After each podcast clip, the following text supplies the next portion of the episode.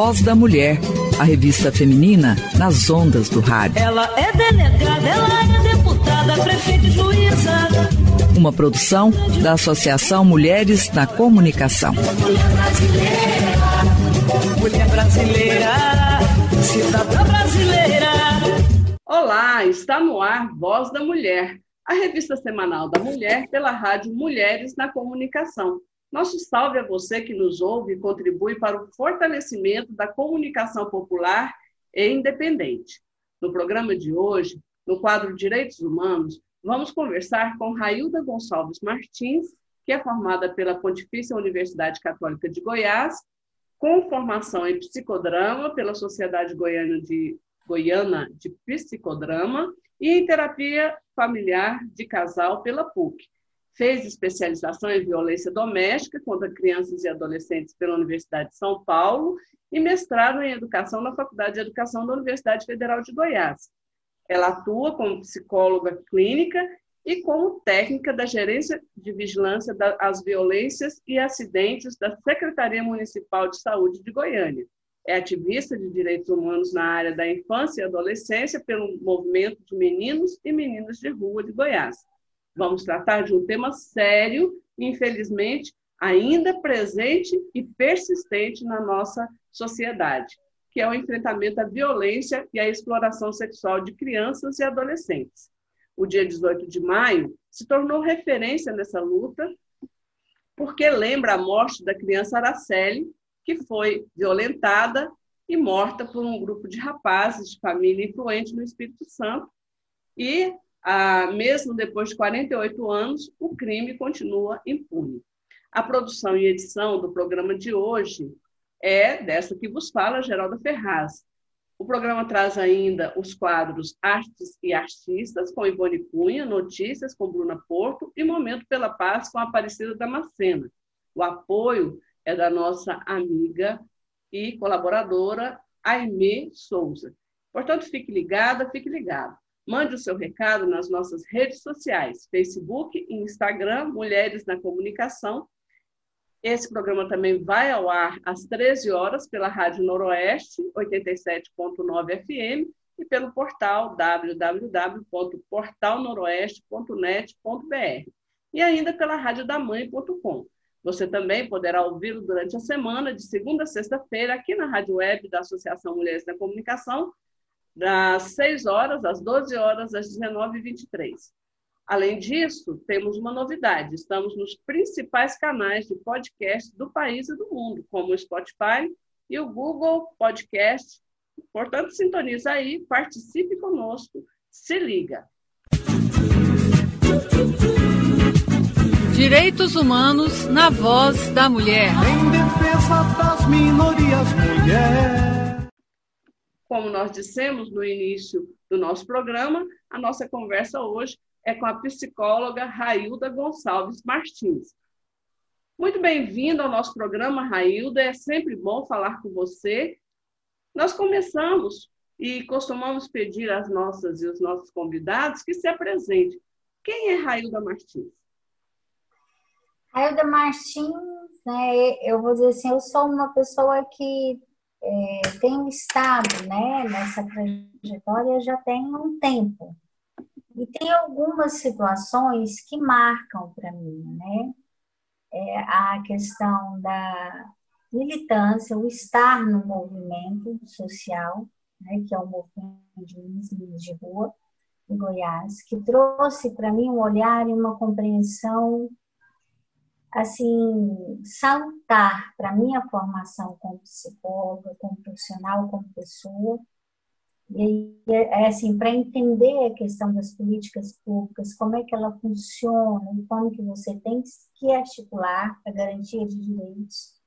Né? E, é, tem uma, uma, uma um, um significado, para mim, muito, muito importante, porque é muito evidente quando você vai conversar com alguns profissionais e você percebe a distância desse olhar em relação ao que acontece na sociedade de uma forma é,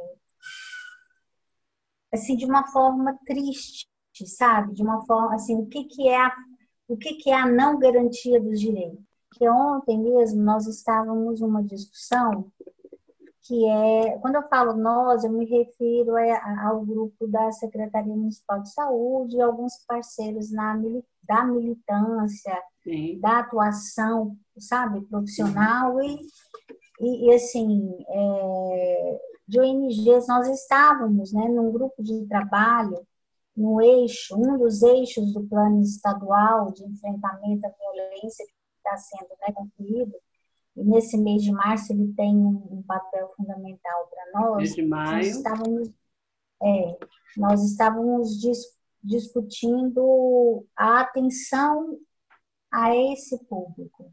E aí então tinham vários atores, em especial que, que é, é, os serviços que estão, as pessoas que atuam na ponta, que estão ali no atendimento, que pensam as políticas, que pensam e planejam indicadores e nós estávamos refletindo sobre como se faz atenção a, a, a esse a essa adolescente, sabe? Uhum. E fica bem claro a necessidade da gente fazer as discussões no recorte de gênero, sabe? Na, na perspectiva de que família é essa, que sociedade é essa que nós vivemos. Sim. Não tem como você pensar uma atenção, pensar uma intervenção, um enfrentamento, sem pensar nessa perspectiva. Né? Aonde que está essa menina e esse menino? Porque ele não, ele, ele, ele, esse menino, especificamente relacionado à exploração comercial, à exploração sexual comercial, né? que ele é um, uma das, dos recortes da violência sexual, entendeu?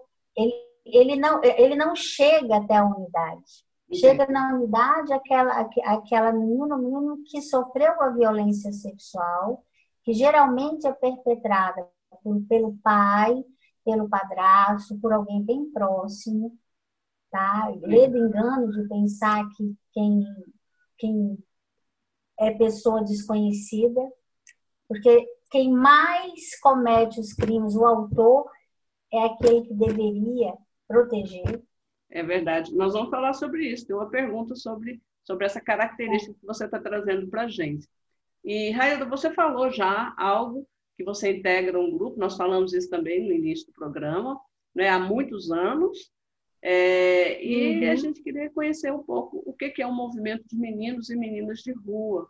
É, conta para gente quando surgiu esse coletivo e qual é o objetivo do grupo. É, é, muito interessante. Eu falo do, do, do, do, movimento com, muita, com muito orgulho, porque o movimento ele surgiu na década de 85, quando estava assim, é, naquele auge né, da, da, da, Constituição, da discussão da Constituição, da discussão do, assim da forma de fazer os atendimentos diferentes que vem da década de 70 que aí culmina na década de 80 que várias instituições se reúnem para pensar e se atender o adolescente, a criança ou adolescente em situação de rua. Aí vem a discussão do estatuto, aí o estatuto, sabe, entra e, e, e faz aquele movimento todo. E eu entrei no movimento, eu conheci o movimento em 92, quando eu fazia estágio na aldeia juvenil, na, na, na instinto aldeia juvenil, pelo, eu brinco, eu falo assim, pela UCG, uhum. não é pela PUC. Sim. Né? E, e, aí eu entrei em contato com o movimento através desse estágio. E, e, e aí, eu, assim, me, eu, eu fiquei apaixonada, porque o que desencadeou a, a minha decisão de ir para esse estágio foi um filme do segundo encontro do movimento, que as pessoas podem ter acesso a esse filme, tá? Uhum e tal. Ele, ele é um ele é um Como é que chama o filme? Segundo encontro. Do movimento ah, segundo de, encontro. Sim. Segundo encontro do Movimento Nacional de Meninos, de meninos e Meninas de Goiás. Um documentário. Oh, não, é, segundo encontro do Movimento Nacional de Meninos e Meninas de Rua. Está no YouTube. No, no YouTube.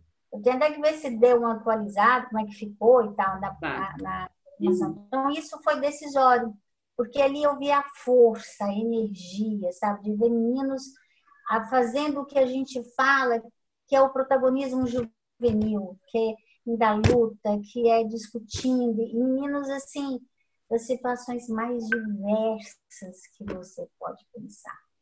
O Brasil inteiro reunidos, discutindo o que era bom e o que era ruim, o que precisava acontecer. Eu arrepio até hoje quando eu falo. Imagina. E aí isso e, Deixa aí um pioneirismo, não é, Railda? É, era, é... Parece que era o início de, de, tudo, de uma, de uma nova era, no sentido é, de direitos para crianças e adolescentes. Isso, isso. Então, assim, o movimento, ele é esse marco. Então, quando você vai falar de, da, da história, quando você vai falar de conquistas na área da infância, não tem jeito de você falar nível de Brasil sem tocar no movimento. Então, ele tinha comissões estaduais, ele tem comissões estaduais. É um movimento de alcance nacional, ele não é um ele movimento. é um movimento de alcance nacional, então vinham, assim, pessoas de fora, de outros países, para participar das atividades do movimento, especificamente do encontro nacional que era realizado de dois em dois anos em Brasília. Então, vinham crianças e adolescentes do Brasil inteiro. Então, tinha menino que vinha do Amazonas, que pegava canoa com educador, outro dia descendo para vir para o encontro. Então, isso é, é, é, é, possível, isso é real, entendeu? Uhum. E em 92 eu entro, eu começo a conhecer o movimento e a namorar o movimento. E, e aí, desde então, eu, a minha, uma das minhas, assim, das minhas identidades, que eu concebo as identidades plurais, né? É até uma, uma, um conceito que eu defendi na minha dissertação, porque você você participa de vários lugares e você vai você vai formando esse conjunto de identidades e que você vai se identificando e se fortalecendo. Sim. E nessa linha o, são o caminhos que saem de vários lugares e vão se cruzando, né? Que vão se cruzando, que vão se cruzando. E aí nessa perspectiva, o movimento ele ele foi fundamental na minha formação, porque aí eu fui para o movimento, e, e, no movimento nós, nós temos quatro linhas de atuação, né? Que é a formação, a interiorização, a é, defesa de direitos, tá? E a organização de meninos. Então, aqui em Goiás, hoje, nós temos dois pontos chaves, assim, muito fortes, que é a defesa de direitos e a formação. Nós já tivemos momentos muito fortes da, de, da, da, da organização de meninos, entendeu? Porque assim, hoje o cenário é outro e nós, infelizmente, infelizmente, as políticas públicas do município não conseguem, não têm dado conta de dar um diagnóstico real, um panorama real, sabe, da, da realidade desse menino que está na rua. Hoje em dia a gente consegue falar, esse menino ele está junto com os adultos em situação de rua. A gente ainda não consegue fazer, a gente não consegue hoje fazer essa leitura, coisa que a gente já fez muitas vezes. E tem algumas instituições, né, somente na década de 90, que foram muito importantes para esse, para a concretização disso, para esse entendimento e para os avanços, né, das uhum. políticas públicas, vamos dizer assim. Sim. E aí, de, e aí o movimento ele participa dos conselhos de direitos. Então, nós estamos dentro do Conselho Estadual de Direitos da Criança e do Adolescente, nós estamos no Conselho Nacional. É, hoje, quem coordena nacionalmente o movimento é uma pessoa muito querida daqui de Goiás, que é o nosso querido Eduardo Mota, que é o Du, né? Então, assim, é, então tem pessoas que são referências históricas para nós dentro do movimento, como, por exemplo, Cida Martins, Eulange, Bené, o Benedito. Uhum. É, o Benedito é do mundão, o Benedito está é. fora, ele é uma referência internacional, entendeu? E o uhum. Benedito ele é uma pessoa que é referência nesse cenário, né? Uhum, uhum. E nós temos muitas outras pessoas. Eu, eu coloquei esse, esses três nomes que eles são ícones, mas assim tem uma lista de profissionais que fazem parte dessa desse conjunto que são pessoas muito significativas e que nos, e que nos trouxeram muitas coisas e que nos trazem muitas coisas para avançar nessa, nessa batalha, né? Vamos dizer assim, nesse é enfrentamento. Railda, o dia 18 de maio, ele surgiu, infelizmente, a partir deste triste episódio né, com a menina Araceli, e hoje é uma data instituída por lei e que agrega manifestações no país inteiro. Na verdade, o mês de maio se tornou um mês intenso na discussão da violência e exploração sexual de crianças e adolescentes. Então, eu gostaria que você fizesse um histórico para nós deste trabalho, as conquistas, os desafios. Acho que é importante também você falar como surgiu a campanha Faça Bonito, não é? A campanha Laranja, não é? É, essa, é, é, assim, olha, o 18 de maio, ele tem, ele se, ele, ele se inicia em ano de 2000. Então, ele tem essa trajetória desde 2000, quer dizer, nós estamos com 21 anos, se for de maior, né, o 18 de uhum. maio. 21 anos nessa, nessa, nessa linha de, de enfrentamento, de enfrentamento é. desse cenário. Porque o Brasil, ele é um dos países de referência que exporta pessoas para fins sexuais. Tráfico de pessoas, né? Tráfico de pessoas. E hoje existe isso, na, assim, hoje tem acontecido, hoje está mais evidente ainda com adolescentes, meninos e meninas, né, para fins de exploração sexual. E aí, é, isso é muito sério, isso é muito sério. Então, essa, essa campanha, ela não nasceu de uma discussão específica, ela nasceu de uma articulação a nível de Brasil, aí veio é, entidades internacionais, que aí se, se acho que foi em 98, teve o EQPAT, foi um grande ponto de discussão, a, foi em 98, acho que foi, de discussão em relação a essa questão dessa exploração sexual, entendeu? Para fins sexuais. E, e aí, é, é, tráfico de pessoas para fins de exploração sexual, né? Uhum. E aí, é, é, é, hoje, a gente pode dizer assim que essa campanha, ela se solidificou. Então, o Brasil inteiro faz atividades no 18 de maio. E nós, o Estado de Goiás, ele tem uma, uma história muito legal, que a gente foi foi é, é, assim se fortalecendo, se fortalecendo, e hoje nós conseguimos reunir intersetorialmente com várias instituições, cada uma fazendo as suas ações, nenhum é, contrapondo, falando não pode, não faz, Sim. mas cada um é, é, somando nesse enfrentamento tá, do 18 de maio. É, e eu quero deixar bem claro que é uma das questões que é um dos lugares que eu atuo, que é da Secretaria Municipal de Saúde, né, na gerência de vigilância, violência e promoção da saúde, que é um lugar para mim também muito importante, de muito aprendizado, de muita troca. É um grupo muito bom que está nesse lugar, entendeu? Sim. Aonde, onde a gente deixa bem claro assim que, que é, essa essa discussão ela se solidifica e que cada um faz as suas atividades é, apresenta suas atividades, fortalecendo e dizendo bem claro. O 18 de maio é um dia para chamar a atenção da sociedade, mas que nós não podemos deixar de olhar e fazer e pensar em intervenções no nosso cotidiano do trabalho.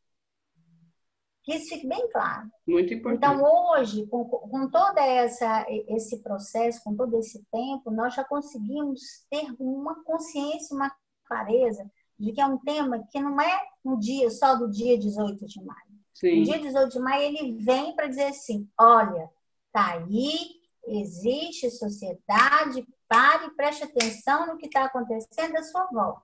Sim. Pode ser, pode ser seu filho, pode ser sua filha, sabe? Tanto na perspectiva da exploração sexual como da violência sexual de um modo geral, entendeu? Uhum. Preste uhum. muita atenção. Só, é, é isso, 18 de maio tem muito esse caráter.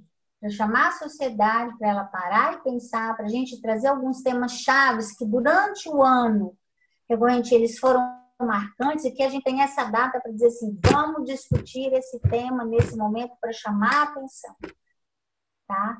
Mas é, é importante salientar isso, entendeu? Porque é, senão fica é, para a gente não enfatizar aquela coisa de ser uma ação pontual, de ficar Sim. pontual. Esse é um desafio que a gente tem no nosso cotidiano do trabalho. Quer entender que ele é um tema que está presente no cotidiano e que tem que ser olhado, pensado e, ter, e pensar intervenções nesse decorrer. Entendi.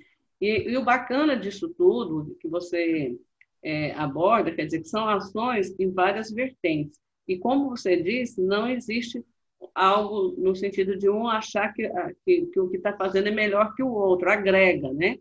E o que eu, que eu, vejo que é muito importante que vocês fazem é que vocês trazem as instituições governamentais para dentro para discutir. E isso faz com que é, as pessoas que estejam à frente, por exemplo, de uma delegacia de, de proteção à criança e adolescente, passe a ter um outro olhar, esse olhar que você falava no início, né? Sobre a uhum. realidade uhum. e a responsabilidade que ele, que ele tem com o trabalho ali na ponta, né? A gente Exato. tem, inclusive, delegados que se tornaram referências a partir do envolvimento e do engajamento com a, a, o trabalho que, que vocês, enquanto é, várias instituições governamentais, não governamentais, fazem é, nesse enfrentamento à exploração de criança e adolescente. E, Railda, uma das tristes constatações você já trouxe para a gente no início do programa, quando você fala é, dos uh, agressores dessas crianças, quem são, né? Então, vocês, profissionais de saúde, profissionais de segurança pública né, é, sabem que muitas vezes os principais algozes das crianças e adolescentes estão dentro de casa. São os pais, padrastos, irmãos. Né? Então, a pergunta: como lidar com essa realidade, já que as crianças e adolescentes são vítimas daqueles e daquelas que deveriam proteger?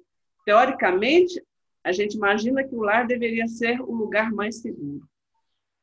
Como lidar com esse, esse Esse é um desafio, ainda mais se a gente considerar o momento da pandemia, né? Exato. Eu estou aqui organizando meu pensamento. Eu estou aqui organizando meu pensamento, que são tantas coisas a serem faladas, sabe? Assim, e nós, eu falo, é, é muito engraçado, eu não consigo falar em mim, eu. Mas isso é muito importante, porque é um coletivo, né? Eu acho que ganha mais força.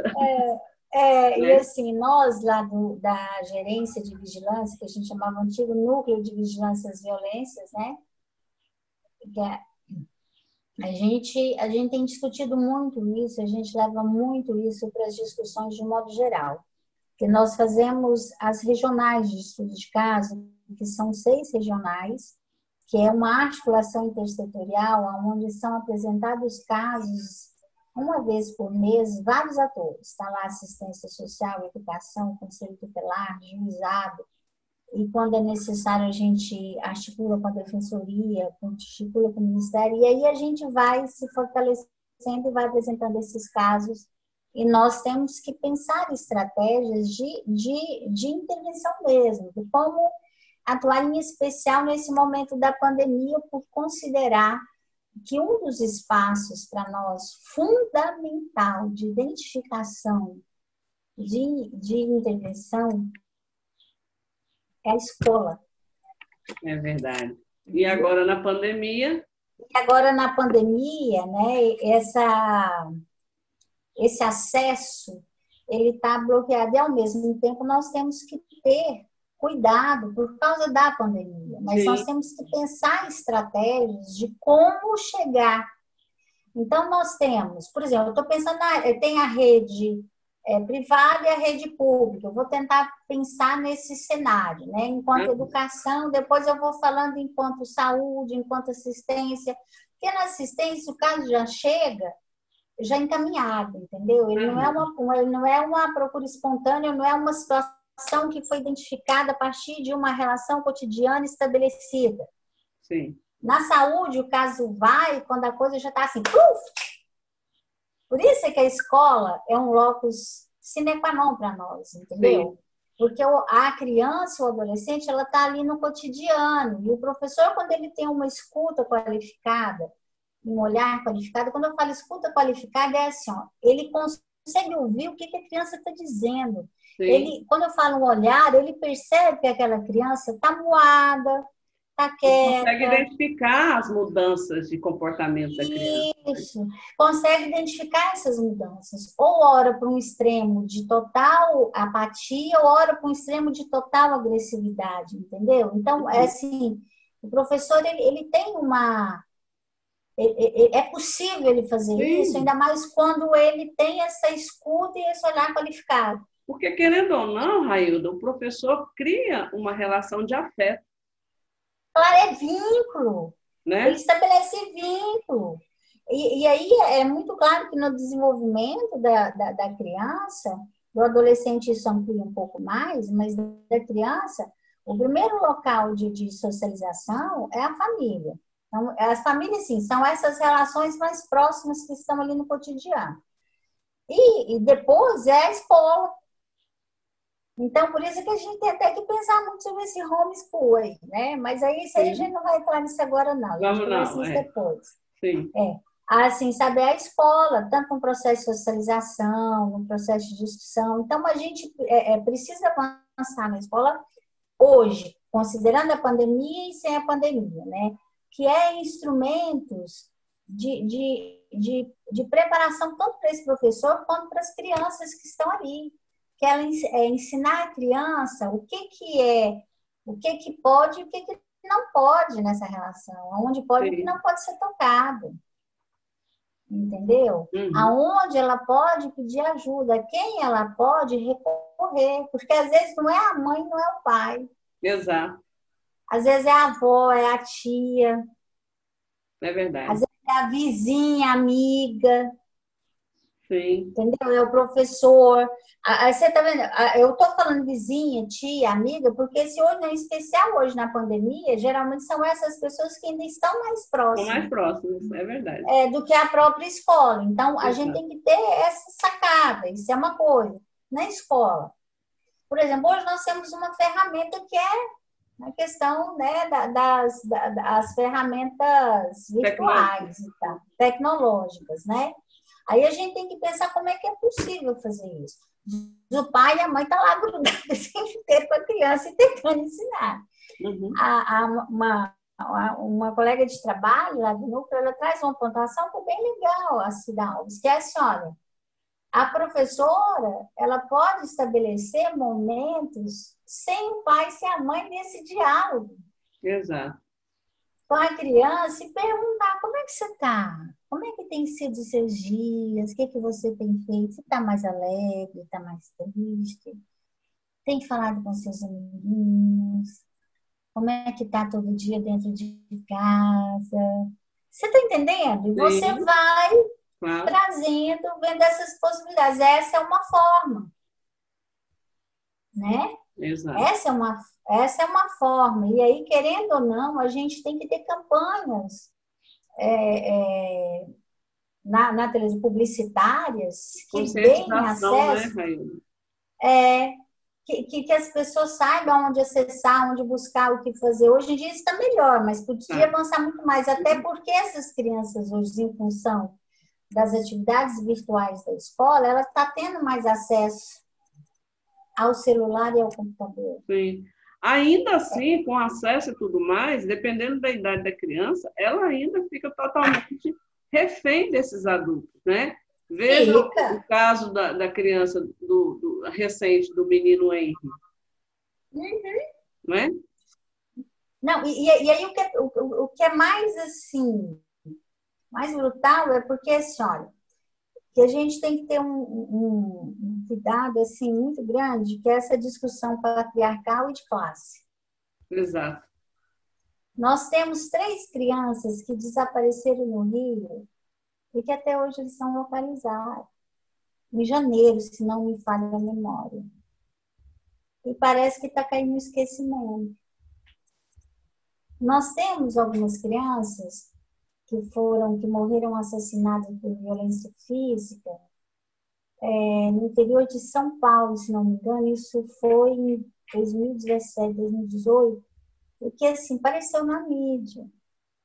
Mas não teve uma marcação como foi a do Henrique, a do Bernardo, a da. Ai, da. da- Você lembra da, da, da menina? Eu esqueci o nome dela, gente. Henri. Bernardo, eu, eu não estou Zardoni, Isabela Zardoni. Ah, sim, da Isabela, que, que foi jogada do prédio. Não, assim, isso chocou, não Isso. tem como não ter chocado. Não, isso eu não estou dizendo que isso passa batido, não é isso. O que eu estou falando é assim, ó, Que a gente tem que lidar ainda com de classe. Sim, que a gente tem que lidar ainda com o problema da, da, da, da- da desigualdade social. Da desigualdade social, exatamente. E essa, e essa desigualdade social, ela, ela peneira o que que coloca, o que não coloca. Porque, assim, por exemplo, através dos estudos de casos que a gente faz em regionais, essas situações acontecem sempre, cotidianamente. E são casos que são levados para dentro. Sim. Entendeu? Se a gente Entendi. for fazer um apanhado, por exemplo, nos hospitais de, de, de urgência, por exemplo, no próprio GOL, que tem atendido muitas crianças trau- com traumas, Uhum. né? Com traumas é, é, no corpo, se você vê. Então, eu estou falando assim, eu estou fazendo um recorte aqui da violência física, né, Isso. da violência sexual, mas tem crianças com violência física com a questão, não, com violência sexual com recorte da violência física. Mas Sim, o que eu estou falando é a questão da violência. exato. Como que é a visibilidade, como que a sociedade peneira isso. E aí a gente Exato. precisa trazer assim, ó, que casos como da Isabela Zardoni, como do menino Bernardo, como do Henry, como do Vitor, que, que é lá da região noroeste, e Uhum. tem outros casos, Uhum. entendeu? Uhum. Que, que a gente acompanha, eles não podem ficar invisíveis, eles Sim. precisam de visibilidade, Sim. e a sociedade não pode se calar e aceitar essa situação Como coisa natural, né? como coisa natural. Precisa Nós temos, nós temos que estabelecer outras relações com a nossa infância, É verdade. sabe? A gente precisa pensar novas feminilidades e novas masculinidades na perspectiva da identidade sexual de gênero. Você está entendendo? Assim, é o como fazer, Aham. sabe? É, é- é o como você se relaciona com o outro, como que o menino se relaciona com a menina, como que a menina se relaciona com o menino. É pensar essa dimensão Exato. E a partir perspectiva. dessa, dessa reflexão, muitas vezes a gente consegue ter uma mudança de comportamento, né, da, das- da- a partir da própria família, né, e não naturalizar a violência que está ali invisibilizada, né, está ali é, no dia a dia como algo que é natural e que não é. entendendo, é, entendendo que ela é multicausal e ela não e ela é, e ela não- e ela acontece em todas as classes. É verdade. todas as classes. Porque o que Então. está por trás disso são outras questões que é uma- a família patriarcal, a concepção de criança e adolescente que temos, Sim. a discussão de gênero que fazemos. Porque se você for ver, a violência física ela é cometida mais em meninos. E são dados que nós temos lá no Núcleo de Vigilância e Violência, que uma das ações nossas é fazer vigilância epidemiológica, Aham. através das fichas de notificação compulsória. É um instrumento da saúde, mas que outros órgãos já utilizam, é um instrumento fundamental para nós. Sim. E aí vocês Entendeu? conseguem, então, delinear o perfil de cada tipo de violência e, Cons- Conseguimos. e os meninos, né? Qual, qual é o tipo de violência é, afeta mais aos meninos e qual tipo de violência afeta mais as meninas? Mas as, e as meninas é, é a violência física até uma determinada idade. E, e ainda tem a questão de raça, É, que é ainda muito- interfere nisso aí, porque aí entra a questão, é, é, são meninas afrodescendentes. E Estão mais vulneráveis. Afrodescendentes, mais vulneráveis. Nós não estamos dizendo que isso acontece só, na, só com o negro, não é isso. Mas, mas, assim. É, é, aí, aí tem uma outra questão que a gente precisa discutir na nossa é. sociedade.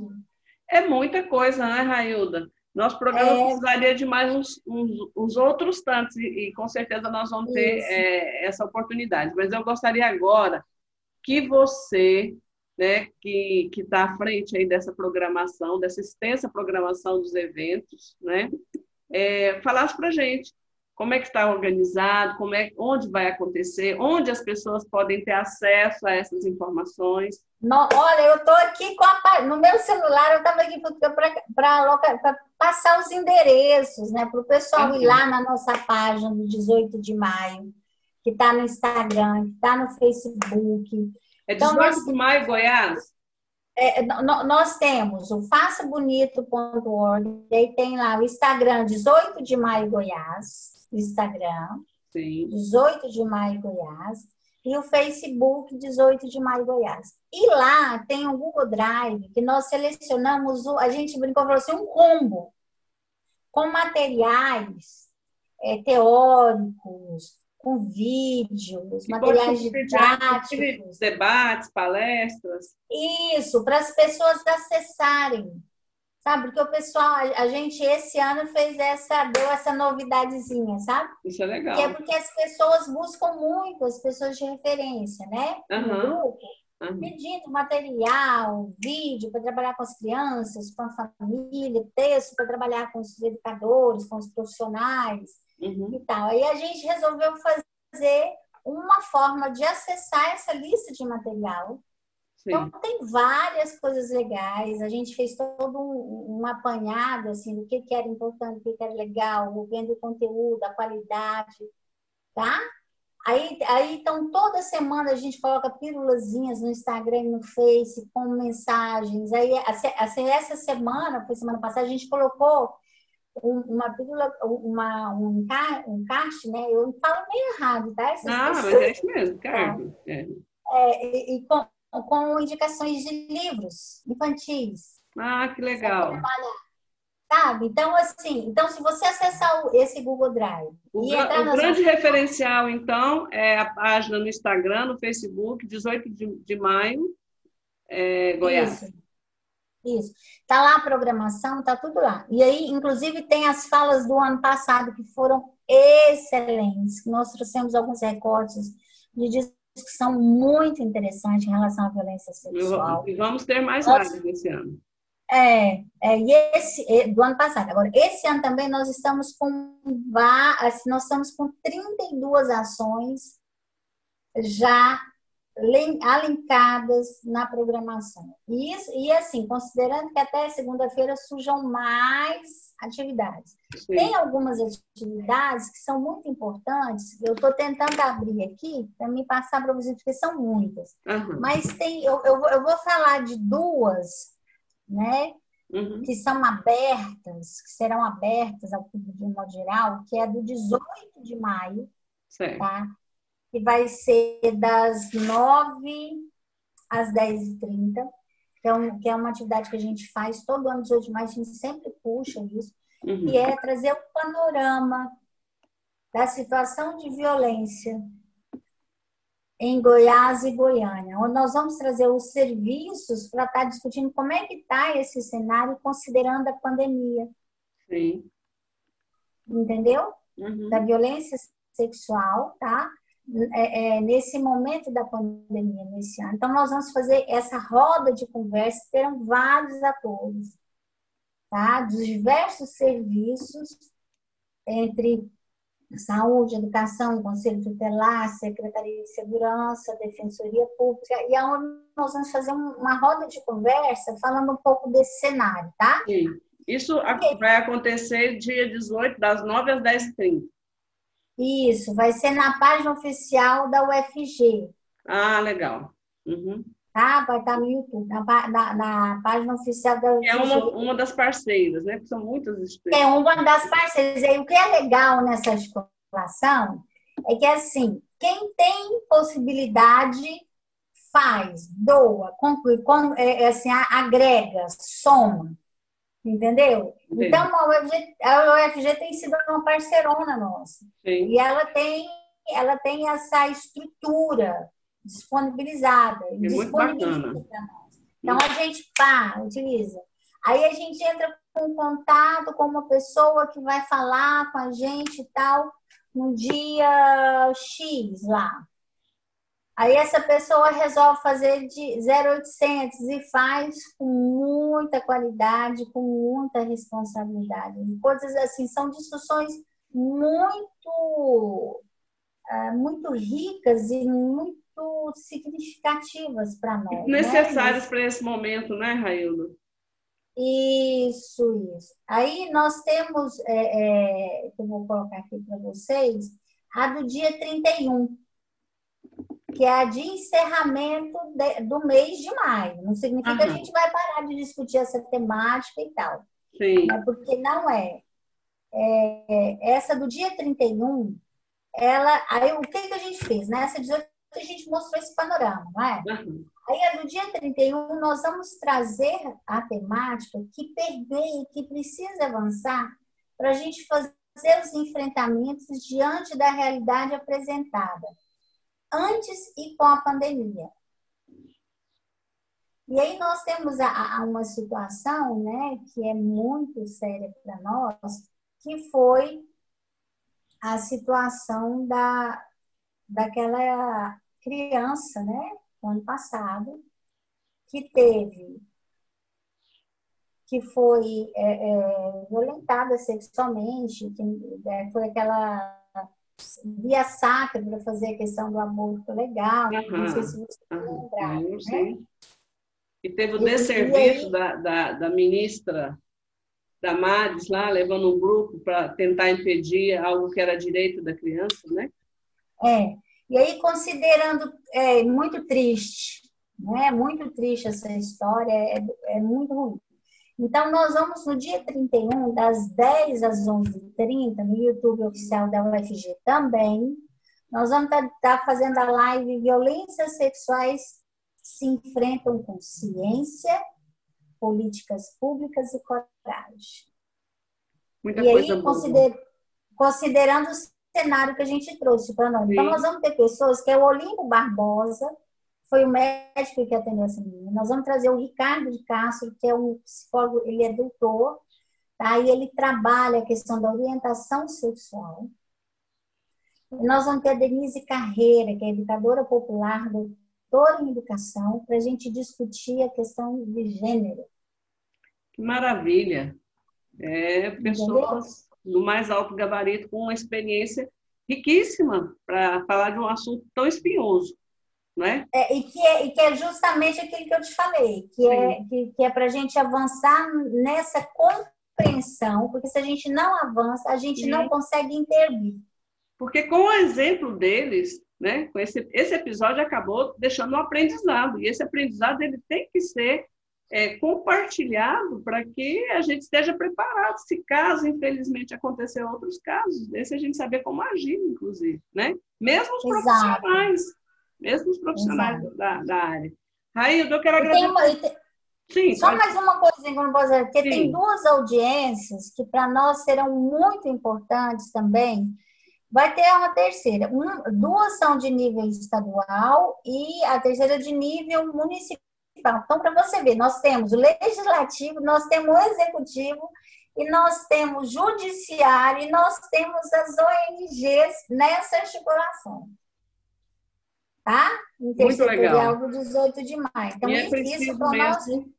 todos esses segmentos juntos. E ainda assim a gente é. encontra muitos percalços, né? Tem que estar todo mundo é. nesse enfrentamento.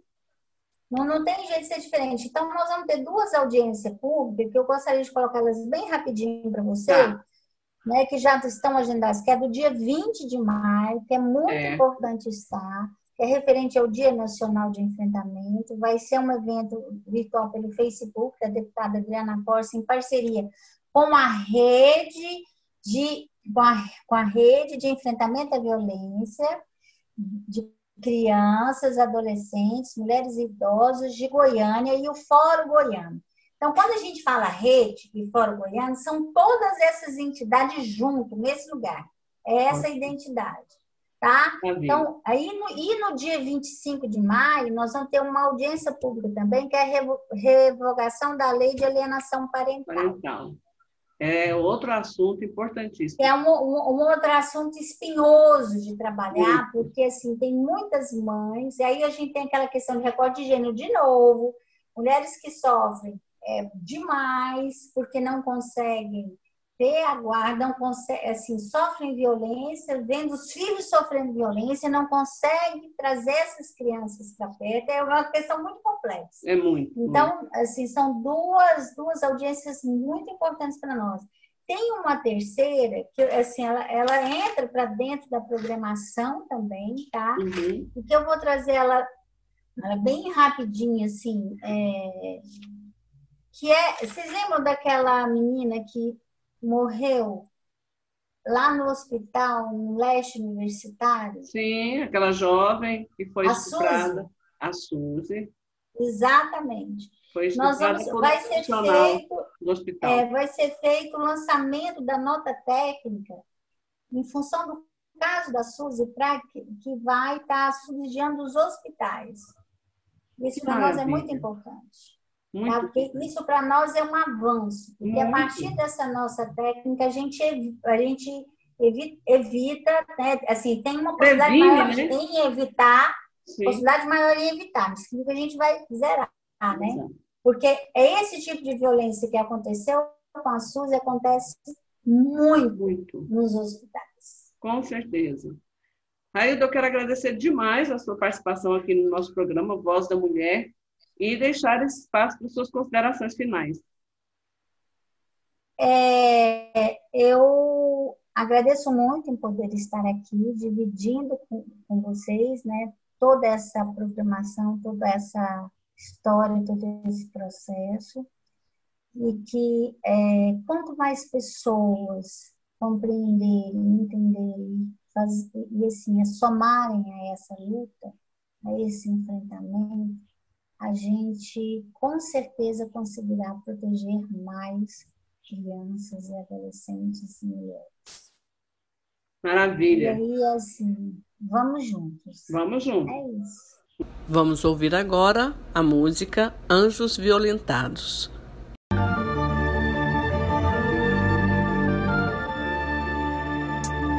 Contabilizam estupro a cada nove minutos Porque os anjos violentados não estão inclusos Com as crianças prostituídas. No gráfico sujo mudamos radicalmente pra estupro por segundo. O rico segue a regra das guerras permanentes.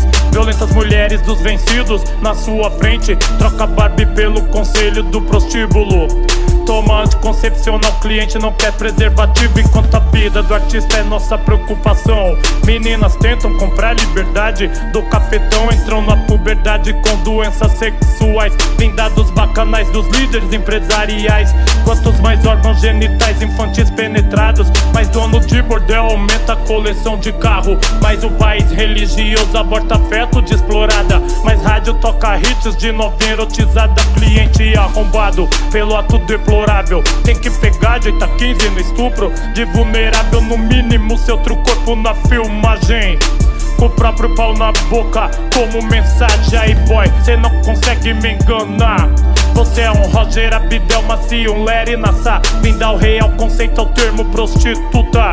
Significa vítima da oligarquia, filha da puta. Elas não brincam de boneca, perderam a infância. São anjos violentados em carros e camas. Ele te estupra infância, o sorriso é esperança. Mexeu com criança, tem que ser balote na garganta. Elas não brincam de boneca, perderam a infância. São anjos violentados em carros e camas. Ele te estupra a infância, o sorriso é esperança. Mexeu com criança, tem que ser balote na garganta. Enquanto o país se omite diante da tragédia Meninas rodam em postes por moedas são obrigados a bebida, balinha, cocaína Pra chapar enquanto rasgam suas vaginas.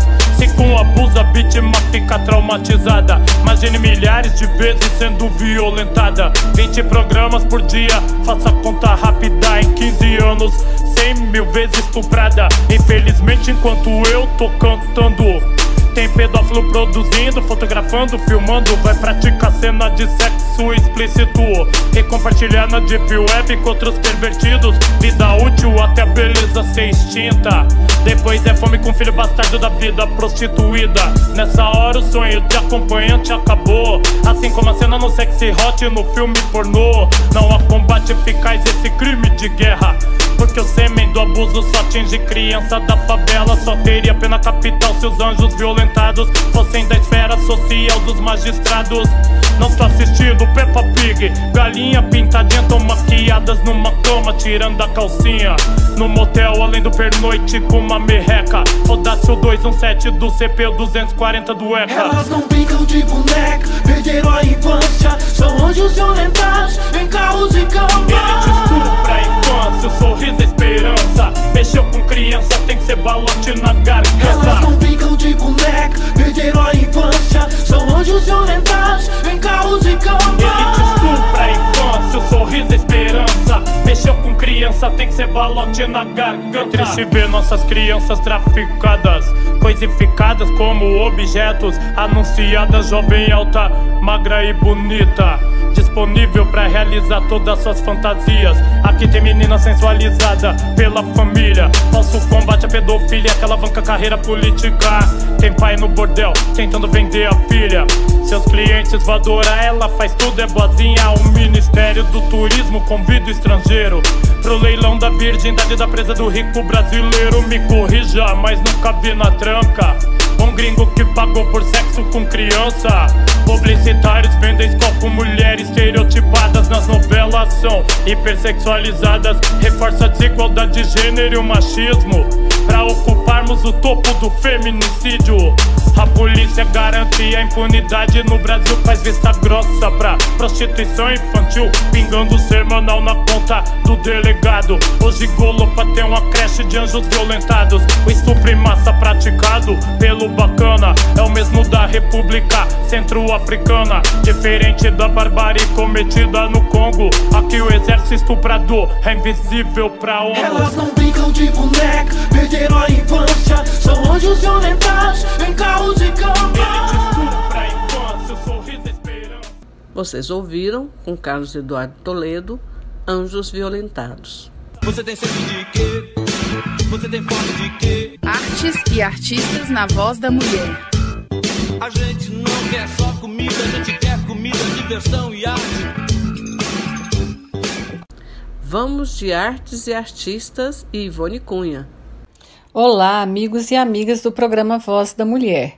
Eu, Ivone Cunha, estou com vocês em mais um quadro Artes e Artistas. Dia 8 de maio foi o dia do artista plástico. Maio é o mês do artista plástico e é por isso que hoje eu falo para vocês sobre uma artista plástica de Janira da Mota e Silva. Você já ouviu falar? Você conhece as obras dela? Se não, eu vou contar um pouco sobre essa artista e você pode depois digitar é, Djanira Artista Plástica no Google e conhecer um pouco das suas obras. Djanira da Mota e Silva nasceu em Avaré, São Paulo, em 1914 e faleceu no Rio de Janeiro em 1979. Ela foi pintora, desenhista, cartazista e gravadora. Pintora importante do modernismo brasileiro. Na obra de Djanira coexistem a religiosidade e a diversidade de cenas e paisagens brasileiras. Sua trajetória permite compreender a condensação de elementos apresentados em seus desenhos, pinturas e gravuras. A infância e a adolescência da artista se caracterizam pela vida simples e pelo trabalho no campo. Avaré, cidade no interior de São Paulo, onde nasceu, e Porto União, cidade de Santa Catarina, onde cresceu e trabalhou na lavoura. Esses temas reaparecem em sua pintura, ofício que começa a exercer nos anos de 1940.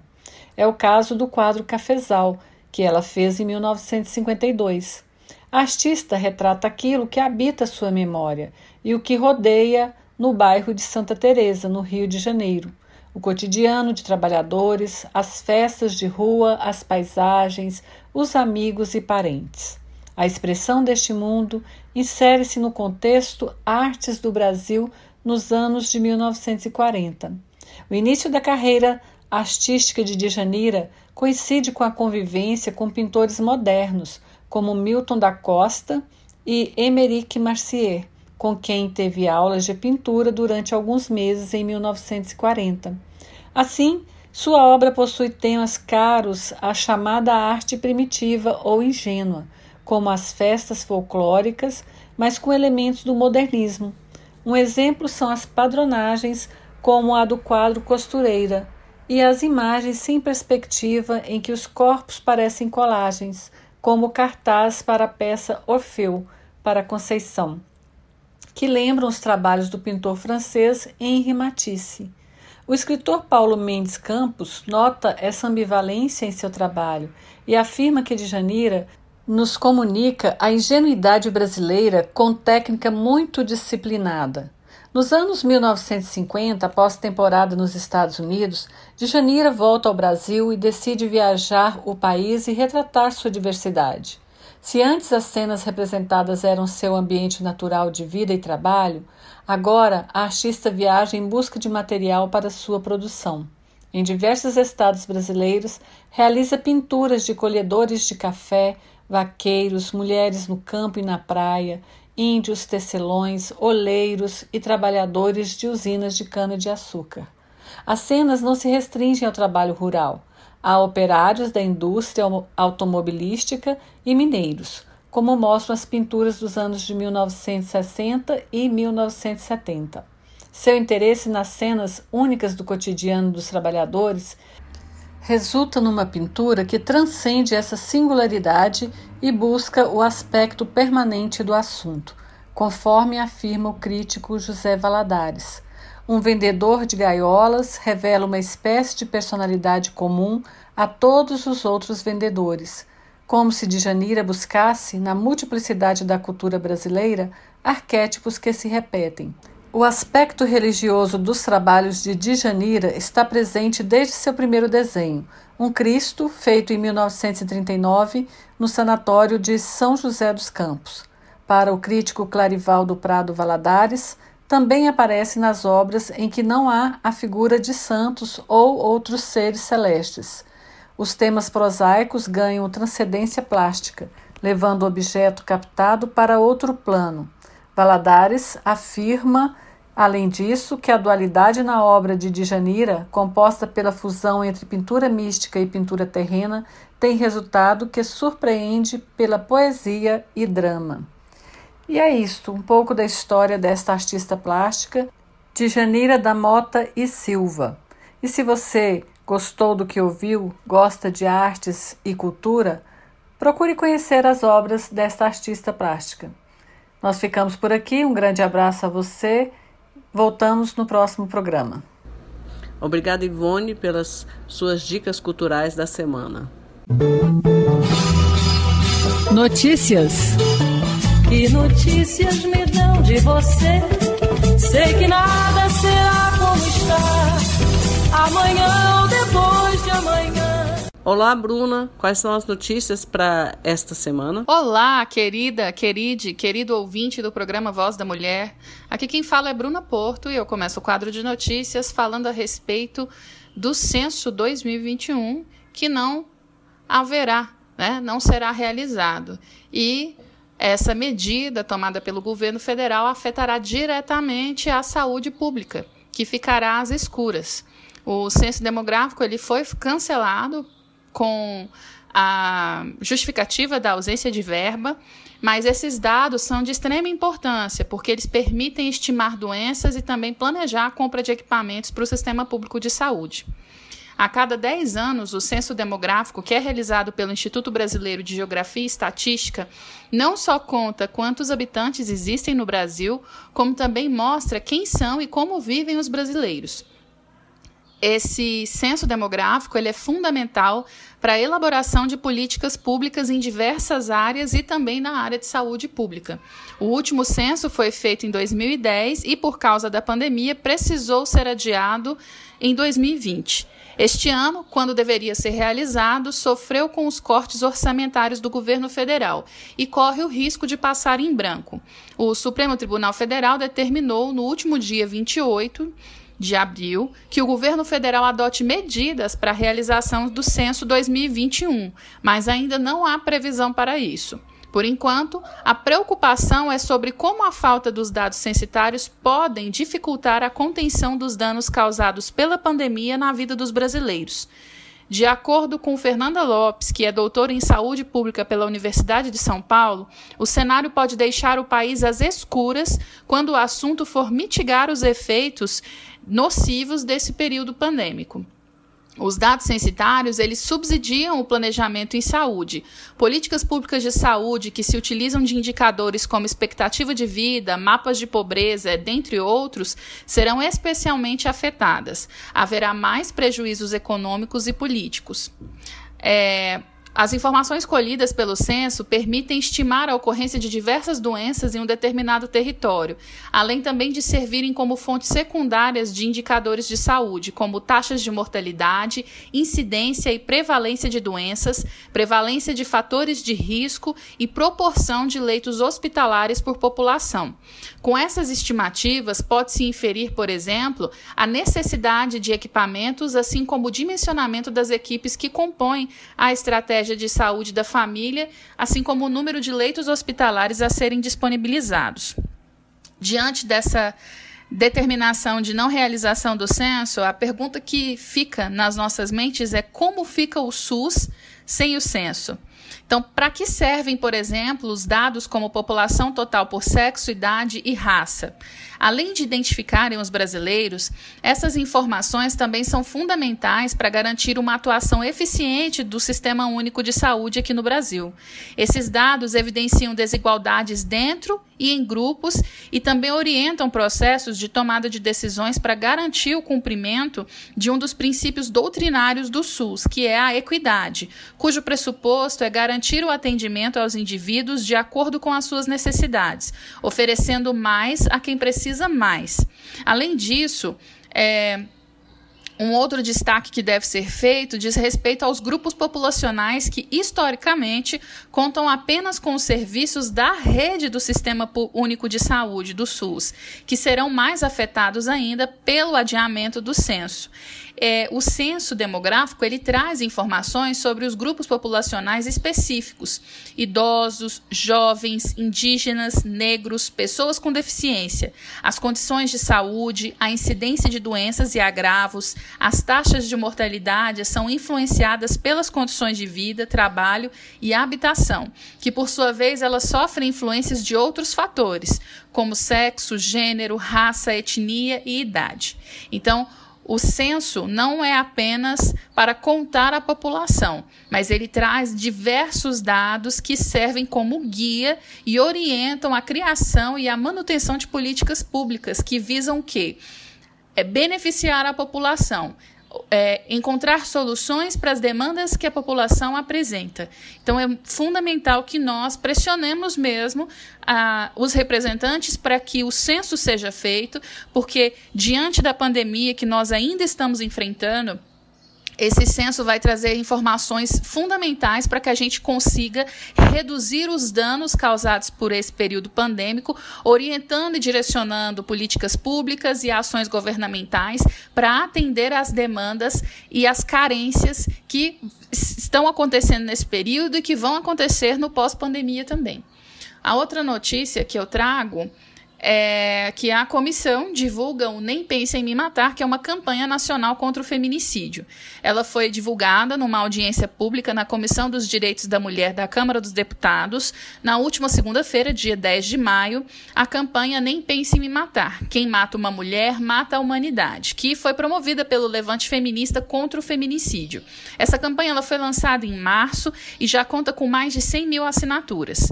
Segundo a lista da Organização Mundial de Saúde, o Brasil ocupa o quinto lugar entre as nações que mais matam mulheres, atrás apenas de El Salvador, Colômbia, Guatemala e Rússia. A deputada Érica Cocai, do PT do Distrito Federal, ela pediu a realização da audiência, leu o manifesto e salientou que 648 mulheres foram assassinadas no Brasil por motivação relacionada ao gênero no primeiro semestre de 2020, a maioria mulheres negras. O número representa um aumento de 2% em relação ao mesmo período de 2019. O manifesto afirma que o governo atual retrocedeu nas políticas para as mulheres, reduzindo, por exemplo, o orçamento para as ações de igualdade de gênero e executando menos de 50% do previsto para 2020. A cada cinco horas é assassinada uma mulher em crime de feminicídio no Brasil. E podemos falar que em uma chacina maior do que a chacina do que aconteceu na favela do Jacarezinho, no Rio de Janeiro. A campanha tem como objetivo uma publicidade em relação à luta das mulheres contra o feminicídio. A luta das feministas contra o feminicídio. O objetivo é transformar essa cultura da matança, da violência, do estupro e que, ao fim, também é a cultura do feminicídio. É, Diversas mulheres são ameaçadas de morte e é importante que a gente retroceda no número de mulheres mortas. E para isso é preciso atacar o machismo estrutural. Então, se nós estamos submetidas a uma cultura de violência contra as mulheres, que é a violência física, simbólica, institucional, política, íntima, sexual, que se organiza como uma cultura do assédio e do estupro, é preciso que a gente é, assuma esse compromisso enquanto sociedade e para isso não somente mulheres, mas homens também que estejam aí ao lado para que a gente consiga alcançar essa equidade de gênero que nós tanto buscamos. Eu finalizo o quadro de notícias por aqui. Um grande abraço e até o próximo sábado. Obrigada, Bruna. E agora vamos de Momento pela Paz. Momento pela Paz. Olá, você que nos ouve neste momento pela paz, programa Voz da Mulher, Goiânia, Goiás. Eu, Aparecida Damascena, tenho a honra de falar com você, referente ao tema criança e adolescente. São vidas que precisam ser vividas. No nosso bom e velho dicionário nos informa que a palavra violência significa qualidade de um violento, ato de violentar. Mas na vivência do nosso cotidiano, a pessoa que sofre violência sofre também marcas profundas no corpo, na mente e fica de alma extremamente sofrida. Do outro lado, a pessoa agressora pensa que a vítima é sua propriedade e a covardemente o agride, maltrata e às vezes até mata. Mas precisamos de mais lei rigorosa para punir esses agressores. E também precisamos de assistência mais eficaz e menos burocrática para melhor proteger e cuidar das vítimas. Mas em qualquer um de nós, qualquer um de nós, podemos ajudar e proteger uma criança ou um adolescente. Ao perceber quaisquer sinal de agressão, não perca tempo. Denuncie. Diz que o número 190. Ou também você pode discar o número 100. São números eficazes que realmente atendem. E segundo o ECA, o Estatuto de Proteção à Criança e ao Adolescente, todos eles têm o direito, ele e ela têm o direito ao cuidado seguro, à saúde, educação e alimentação de qualidade. Então, eu te convido, façamos este convite cada vez para todos da nossa família. Vamos todos e todas em uma só fé, a paz, a esperança, ajudar essas vidas a ter vidas de qualidade. Nós podemos fazer algo pela criança, pelo adolescente que está próximo de nós, ou aonde quer que nós vamos. E a mensagem que deixo para você hoje ela é tirada do livro A Árvore da Vida, da editora Pensamento, São Paulo, que nos escreve assim: Um povo sem crianças enfrentaria um futuro sem esperança. Olha que mensagem bonita para nosso tema do nosso programa de hoje. Um povo sem crianças enfrentaria um futuro sem esperança. Então, vamos cuidar de nossas crianças. Um grande abraço. Eu, Aparecida Damascena, e o Momento pela Paz, vamos ficando por aqui. Até o nosso próximo programa. Muito obrigada. Obrigada, Aparecida Damascena, pela sua reflexão. E nós queremos então aproveitar este momento para desejar a todas e todos vocês um excelente final de semana e fiquem ligados aí, ligadas na programação da Rádio Mulheres na Comunicação, da Rádio Noroeste e também na programação de atividades do 18 de maio no enfrentamento à violência sexual de crianças e adolescentes. Tem muita coisa acontecendo, fiquem aí atentas à programação. Um grande beijo e até o próximo sábado. Mulheres na Comunicação. Que apresentou Voz da Mulher, a revista feminina nas ondas do rádio. Ela é delegada, ela é deputada, prefeita e juíza. Uma produção da Associação Mulheres na Comunicação. Mulher brasileira, mulher brasileira, cidadã.